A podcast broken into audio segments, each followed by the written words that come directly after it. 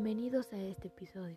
Como ya se acerca Día de Muertos, en este podcast relataremos dos leyendas históricas de México.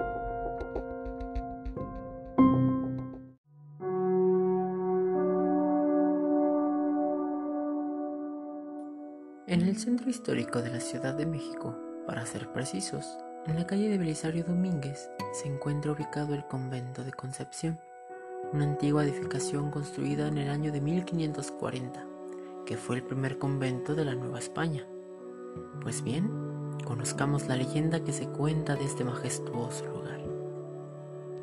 Se dice que hace muchos años, una bella y adinerada joven de nombre María Gil se enamoró de un tal Arrutia, el cual estaba con ella más que por amor, por interés. María tenía dos hermanos, los cuales sospechaban que Arrutia solo estaba con María por interés, así que para que se alejara de ella le ofrecieron una fuerte cantidad de dinero, la cual éste aceptó. Arrutia se marchó para siempre, sin siquiera despedirse de María, la cual cayó en una profunda depresión por el abandono de su gran amor. Los hermanos, al darse cuenta de la situación que pasaba su hermana, optaron por ingresarla al convento de la Concepción, ya que pensaron que de esta forma su dolor aminoraría. Los días pasaron y María cada vez se sentía peor. Su desconsuelo llegó a tal punto que una noche tomó una cuerda y decidió colgarse en el árbol de durazno que se encontraba en el centro del jardín del convento, a un lado de un pequeño lago. A la mañana siguiente, las monjas que allí vivían se percataron de lo acontecido al encontrar el cuerpo inerte de María colgando del árbol, y como pudieron lo bajaron decidiendo enterrarla dentro del mismo recinto. Como si no hubiera sucedido nada, las monjas continuaron sus labores diarias hasta que unos días después, algunas de ellas empezaron a percatar que la silueta de María se podía ver reflejada por la noche en el lago.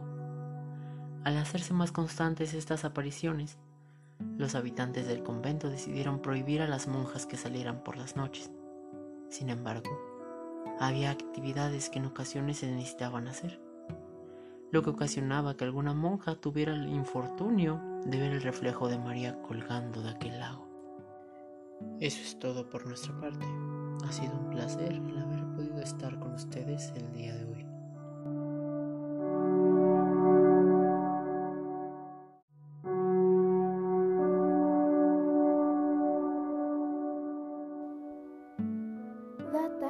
La era prehistórica, lo que antes era Tenochtitlán.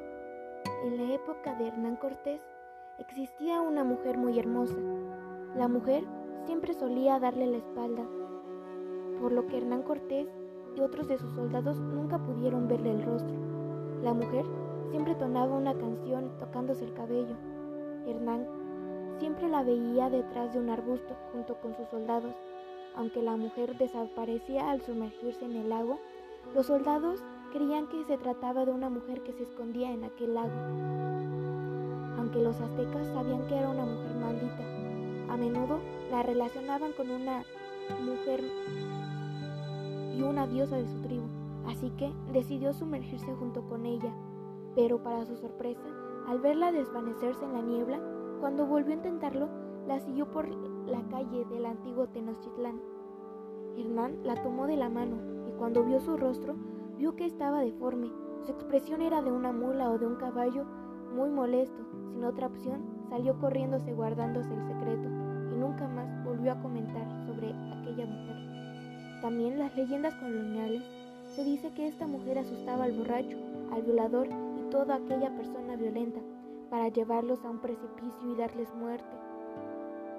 Pero igual dándole la espalda hasta ver su cara desfigurada y putrefacto con un aspecto de un caballo realmente aterrador. En muchos lugares la conocen como la Santiago.